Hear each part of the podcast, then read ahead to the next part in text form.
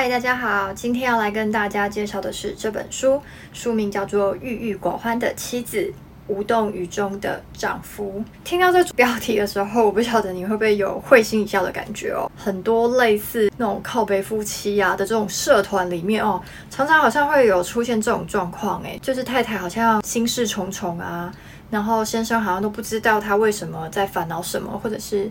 哎，先生都不了解太太的心里在想什么哦，所以看到这一本书的时候，其实我觉得就是，哎，这个书名也太会取了吧哦，郁郁寡欢的妻子，无动于衷的丈夫。那它的副标题呢是改变对话方式，让夫妻关系更融洽。这本书主要来讲的是我们要怎么去沟通跟表达。在介绍这本书之前啊，这书里面它有讲了三种夫妻的，你们的模式是什么？是属于哪一种类型的哦？这本书其实不一定要用在夫妻关系上面，就算是伴侣啊、情侣啊，或者是你们已经未来有打算要步入婚姻的伴侣，其实都很适合。看这一本书，这里面呢、虽然不是说每个人都是那么明显，就是我一定是什么型、什么型、什么型的伴侣哦。里面的某一些东西，就是我们每个人都会有一点点那种成分存在。怎么说呢？我先跟大家解释一下哦，它在里面有分成恋人型。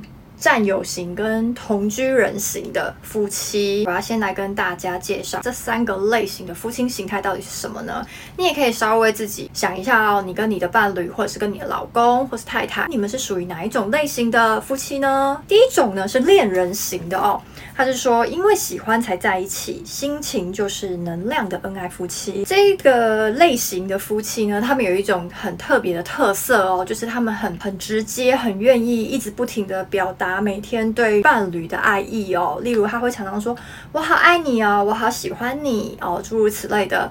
那他们的感情呢，其实就会一直都像是热恋情侣那样子哦。所以刚刚有讲到啊，他们是因为喜欢才在一起。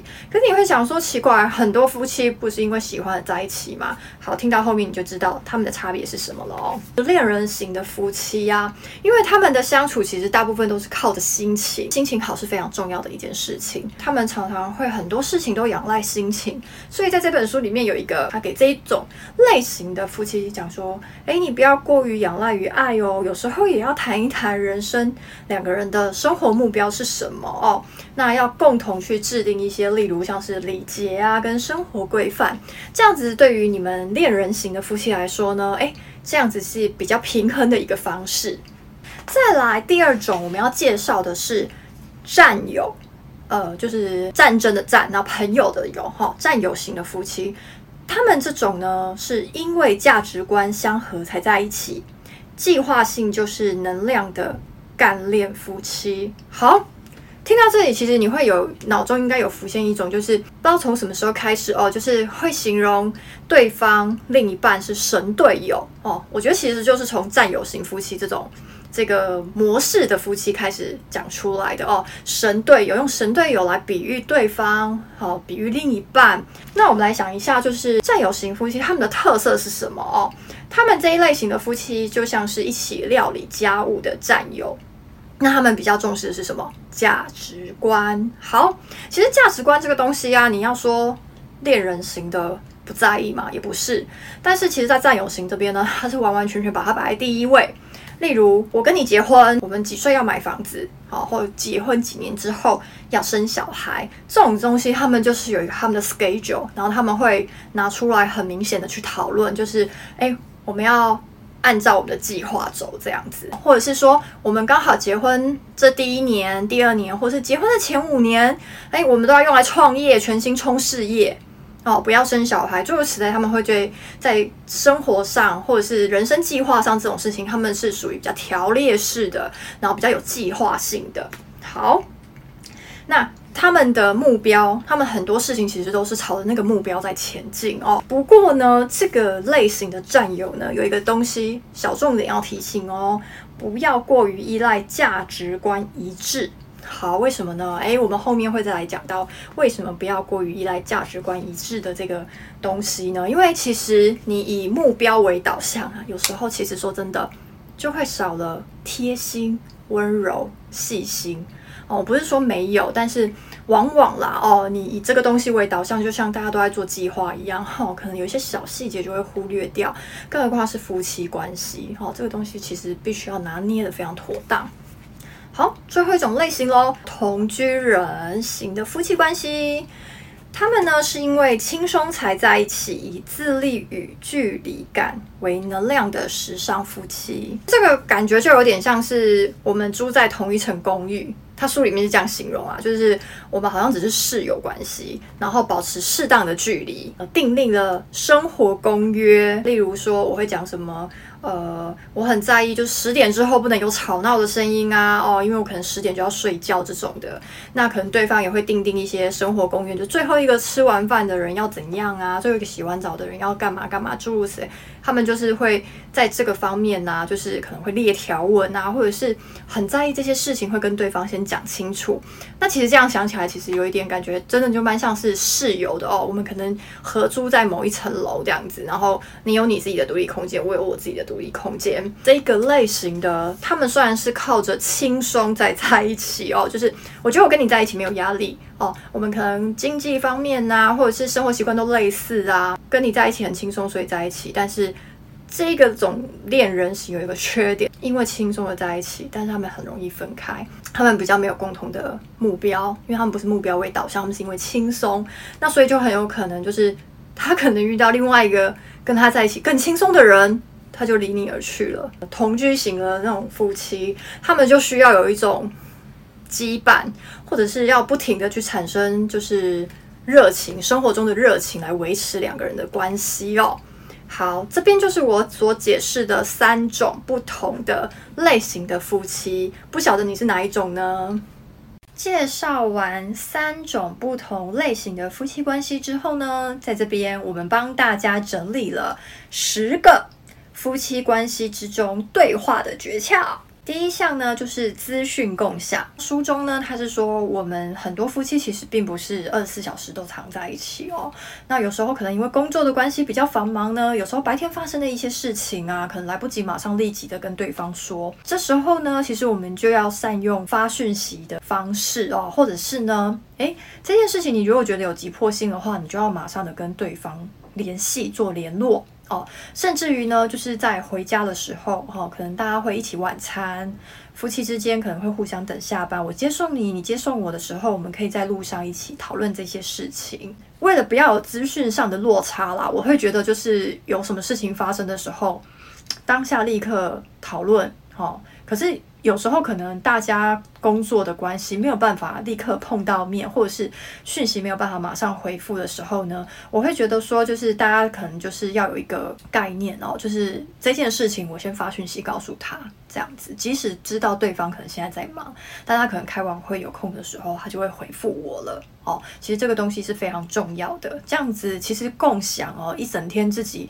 彼此之间发生的事情真的是非常的重要哦。那其实这个东西我也有一个想法，就是其实我我自己本身蛮喜欢，就是在一整天可能晚餐大家吃饭的时候，诶，去分享我们今天发生什么有趣的事情啊，哦，就是一些比较轻松的事情，在晚餐的时候一起分享，那就比较不会落入说晚上的，就是大家可能在吃饭的时候，有的人都自顾自的看手机的这个状况。第二点呢，是要常说谢谢，我喜欢你。哦，那为什么要说这个东西呢？其实这个大家会想到说，这个好像是恋人型的表达哦。好，那为什么书里面告诉我们说一定要用这种沟通表达方式呢？哦，因为其实说真的，大家都很喜欢听到一些赞美的话。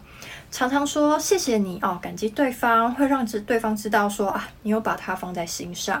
还有呢，你要常常跟他表达说你的爱意哦，例如说我最爱你喽，我最喜欢你了，你真的很美，你好棒，非常帅。其实我觉得就是即使是夫妻啊，或者是在一起很久的恋人啊，都不要吝啬于就是赞美对方，因为嗯。有的人会说啦，就是可能在一起久了会腻了哦。可是其实这个观念我觉得是非常不正确的，因为人呢、啊，如果你认真去拍照，每天都有不一样的变化哦。那每天跟这个人在一起，每天都会有不同的新鲜感，这种东西就是需要你自己每天去发掘。那并不是说在一起的就没有感觉了哦。所以呢，我觉得就是要时常的称赞对方，然后把你心里的感受说出来，让对方知道哦，他才会了解。因为我们都不是对方的呃蛔虫，而且其实这世界上，即使你会遇到哦，跟你个个性、价值观类似、雷同的人，但你们并不是完全一模一样。所以在这里完完全全不可以认为说你话不讲出来，对方一定会知道，没有默认这件事情。第三个就是。如果家里有一些事情要处理的时候呢，好，例如你可能希望对方帮你一个什么忙的时候，或者是说，诶，你可能真的很累了哦，你可以跟他说：“亲爱的，对不起，可以请你帮我去洗碗吗？”哦，但其实我们要了解一件事情啦，就是无论是家务事啊，或者是呃两个人之间的事情，没有人是理所当然要去帮对方做的。哦，这是真的哦，哈。其实无论是亲子之间的关系，甚至于夫妻关系，哦，都是一样的。没有人是理所当然要帮你去做这件事情，没有应该这件事。所以呢，其实我们在希望对方好去完成这件事情的时候呢，我们讲话的态度就要委婉一点，不要认为说对方好像都很闲没事啊，那你就去指使他做这个做那个的哦。好，这是完全不对的说法。所以呢，我们在讲话的用语就是要比较委婉一点。那希望对方来帮忙我们这样子做。好，其实我觉得这个是呃，就是在相处关系之中呢，请对方帮忙这句话，其实是可以减少非常多的纷争哦。第四点哦，就是以夫妻为优先。讲到这一点的时候呢，书里面其实有在传达一个观念哦，就是你要了解一件事情，就是另一半永远是你的外人。哦，妻子永远是你的外人哦，然后老公永远是你的外人。为什么要有这样的想法？好像跟我们过去听到的东西都不一样哦。因为唯有这样的想法，你才会了解，能够理解我刚刚上一段叙述的。没有人哦，理所当然要为你做任何一件事情哦，这是非常重要的。那如果你能够理解那句话的话，你就可以理解了。妻子今天跟你结婚，老公今天跟你结婚哦，你们两个人组成一个家庭哦，他的角色是从外人哦跟你结合，所以嗯。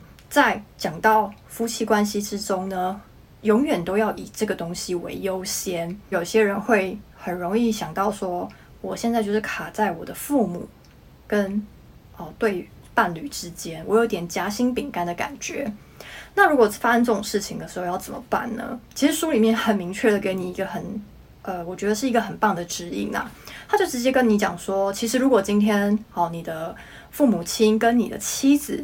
发生了一些冲突，其实你必须要理所当然的站在你的太太那边，因为你的双亲那是你的家人哦，你的太太呢，对他们来说始终是一个外人哦。那在这个部分呢，其实你如果在第一时间站出来为太太讲话，其实你的爸妈并不会觉得说你这个人怎么这么不讲理，但反而可以更巩固你们的夫妻关系。哦，在这边呢，永远都是他讲到的，就是在以如果你身为夹心饼干的话呢，你的考虑的优先点都是以夫妻你们两个为主。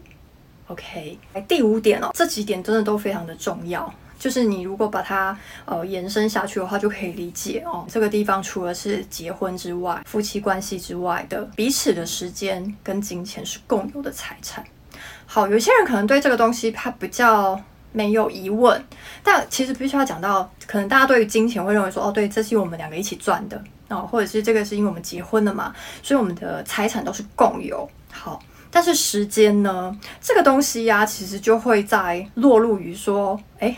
两个人对于时间与金钱的分配是否是公被公平的对待？为什么要特别讨论这个哦？据板娘身边呢、还有一些就是我们可以看到一些有纠纷的啦，例如说是一些社会事件，其实就会有，例如说可能先生啊，他没有事先跟太太讨论，可能太太是家庭主妇，在家里顾了小孩一整天，好好不容易等到先生可能要回家了，结果先生传了一个讯息来跟太太讲说啊，我忘记告诉你了，我今天要去应酬，或是去参加谁谁谁的聚会，不能回家，要晚一点回家之类的。好，其实这个东西。好像看看起来没有什么问题哦，因为先生在外就是要忙着应酬跟工作，那只是忙太忙了，忘记跟太太讲这件事情。好，但是你有没有想过一件事，就是太太在家里已经顾小孩一整天了哦，都不确定说她的三餐是不是真的有好好吃哦，因为有时候顾小孩真的时间会变得很破碎。不要说三餐有没有好好吃，他有没有好好休息？但是因为你的一个 line 告诉他说，你可能 OK，本来可能七八点或者是六七点可以回家，可能要延到九点跟十点。相较之下，太太就是必须要再把所有的时间再奉献在照顾小孩上面，他一整天都没有自己的时间。好、哦，所以这个东西其实在很多就是刚呃育有就是呃新生儿的家庭啊，或者是小孩子一直到呃。上幼稚园之前哦，可能都会面临到这样的状况。那我会特别把这个问题提出来呢，是因为确实是呃，身边有很多人都会碰到这种状况哦，甚至于还有一些是突然就是跟太太讲说，哎，我这个假日接了 case 哦，我必须要去客户家怎样怎样之类，或是开会。那六日 OK，太太又必须要持续的在家里顾小孩，都没有得到休息。其实这个呢，就是像呼应我刚刚讲的，你要去省思一下两个人哦，时间好跟金钱是不是都被公平的对待哦？虽然先生是很在外很辛苦的赚钱，但是对于在家里顾小孩的太太来说，其实呢，她是没有喘息的空间哦。那甚至于假日这个部分呢，这个书里面也特别提到了，你们家如果里面有小孩子的话呢，其实这段时期都要称为非常非常紧急的时期。怎么说？就是说你所有的事情就是要以家人为优先，然后譬如说以太太跟小孩哦，这种才是真的，就是有去思考到另外一半的需求。比较不会造成夫妻之间的问题。我要介绍到第六点，这个我刚刚有讲到，就是有稍微提了一下下。诶，一起看电视跟一起用手机。好，如果今天呢两个人一起在吃，因为其实现在因为手机其实是很普遍的一件事哦，很多人往往就是虽然夫妻啊下班一起吃饭，但是都是你看你的手机，我看我的手机哦，或者是说。呃，板娘小时候的印象是那时候就是跟爸爸妈妈一起吃饭的时候呢，我们就是开着电视，大家一起看，然后边边吃饭这样子。对，那后来呢？后来其实，在就是一直发展到现在，大家对于手机的依赖程度越来越高了哦。其实你要说有时候可能一个讯息来啊，本本来明明大家讲话讲得好好的，一个讯息来可能就打断了。哦，这都是很容易发生的事情。那为什么要特别提出来这个东西呀？就是其实两个人能够一起相处、独处的时间其实都不多，真的。你自己去想想看，你跟你的另一半在相处的时候，两个人可能一起躺在床上，但是你们两个在干嘛？可能有人在追剧吧，对不对？有人可能躺在你旁边追剧，有一个人可能在看他的影片，或者是看他的文章。所以其实两个人虽然是在同一个空间里面，但是他们并没有交流，诶。对，并没有言辞上的交流，言语上的交流，所以其实这状况不太好。如果是今天，如果你们是真的就是哎，差不多今天都一直都在都在交谈，我觉得那是没有问题的。可是往往其实很多夫妻或者是很多伴侣哦，他们回到家非常累了，他可能在上班的时候讲了非常非常多话，那回到家就觉得这件事情还要分享吗？有没有？我相信绝对有，因为其实我身边也有一些人会这个样子哦。那。其实这本书里面就有讲到，呃，要怎么样去呃改善这个问题哦。第一个就是，如果今天你很想看一个影片，好，你就可以询问一下对方，我们一起看好不好？例如，你可以把它投射到荧幕上哦，好，或者是说这个影片我们俩一起看，一起用某一只手机看，这都是很棒的方法哦。那但是如果说在真的没有办法，就是忽然有一个讯息来找，可能是一个什么 case。就是很急的讯息，一定要回复的时候，你可以跟对方说一下，哎，我先用一下手机哦，我先回个讯息就好，就是有一点告知对方。但是如果对方真的很介意的话呢，哎，他可能就会有反应说，不可以，你现在真的不能用手机我觉得就会有这样的回应哦。那我觉得就是一个呈现一个告知对方哦，尊重对方的表现，这个都是一个很棒的方法。再来，在关于手机这个部分呢、书里面有提到一个非常非常重要的观念哦，就是你在 po 东西到社群平台，例如说是 po 两个人的照片，这种东西你一定要征得对方的同意，不无论是 po 文或者是照片。好，为什么会这个样子？为什么要这样说？大家可能会觉得说：“天啊，这个东西也太严格了吧？一定结了婚就必须要这个样子吗？”不是，因为其实有时候你要想想看，如果有一呃书里面是举例说，有些人会很喜欢把呃一些小孩子的照片 po 上去，可是有一些可能爸爸很喜欢 po 小孩的照片，妈妈不喜欢，那你可能双方就必须要去讨论一下，说：“哎，为什么你不喜欢？”那妈妈可能有什么样子的疑虑？这个东西就必须要拿出来讨论。好好，那这是第一个。第二个，以伴侣的角色来说呢，我觉得你要 po 文或者是呃剖照片，对方的照片，我觉得你要稍微知会一下对方，因为像我就是有时候有一些我觉得很丑的照片啊，我不喜欢的照片，真的就是我也常常会 po 出一些拍出一些自己觉得没有那么好看的照片，就会不想要放上网络。对，那如果今天。我我我其实也有看过有一些网红啦，就是他们的另一半好像很喜欢捉弄他，但是就会把捉弄的影片啊，就是那个角度就没有那么美啊。那可是如果是一个爱漂亮的人，他当然不希望这种照片就是被看到，对。所以我觉得这个东西就会需要去讨论一下哦，或者是说，虽然是我给你惊喜哦，可是这个影片事后的影片，你看看你有没有什么地方不喜欢，我们把它剪掉。我觉得这都是可以讨论的。但是如果你没有征得对方同意，你就 po 文的话。其实这个东西，在某一些角度上面，说真的，他是不太尊重对方的。嗯，好，那因为这一块其实一直以来，好像我看过的文章都没有什么人在讨论啊，所以今天我会特别把它提出来。好，那这也有可能是大家容易忽略的。我再来讲到第七点。第七点呢，它里面提到呢，购物是磨合价值观的好时机。OK，它那一条那一个项目里面还讲到说，诶，你每买一次东西，你就可以去确认对方的价值观跟你是不是吻合的哦。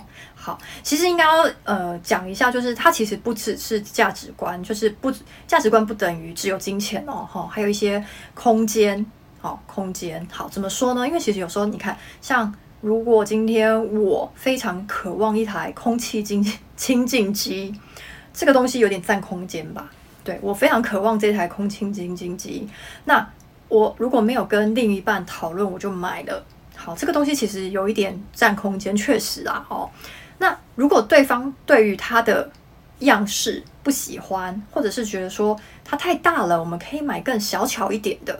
好，这个其实就会有需要讨论跟让步的地方，所以才会说，诶。购物是磨合价值观的好时机哦，所以在这个地方，其实有时候你也可以了解到说对方是怎么花钱的，或者是说有些人其实是对自己很省，就是花在自己身上很省，但是如果是对于呃另一半，他就是很大方。但有的时候其实还是可以从某一些地方去看出这个人的个性啊。我们现在要介绍到第八项喽，第八项呢，其实这里面这一点呢，我自己也觉得就是非常的实用。好，怎么说呢？第八点就是在外称赞对方，在外称赞对方，我真的觉得这点非常棒。怎么说呢？因为其实有时候，如果啦，如果有时候你可能因为对方讲了一些什么话，你受到很大的鼓舞啊，或是感动啊，或是受到对方的照顾啊，你可能有时候只是啊表现给对方，让他知道说很谢谢你啊，很怎么样。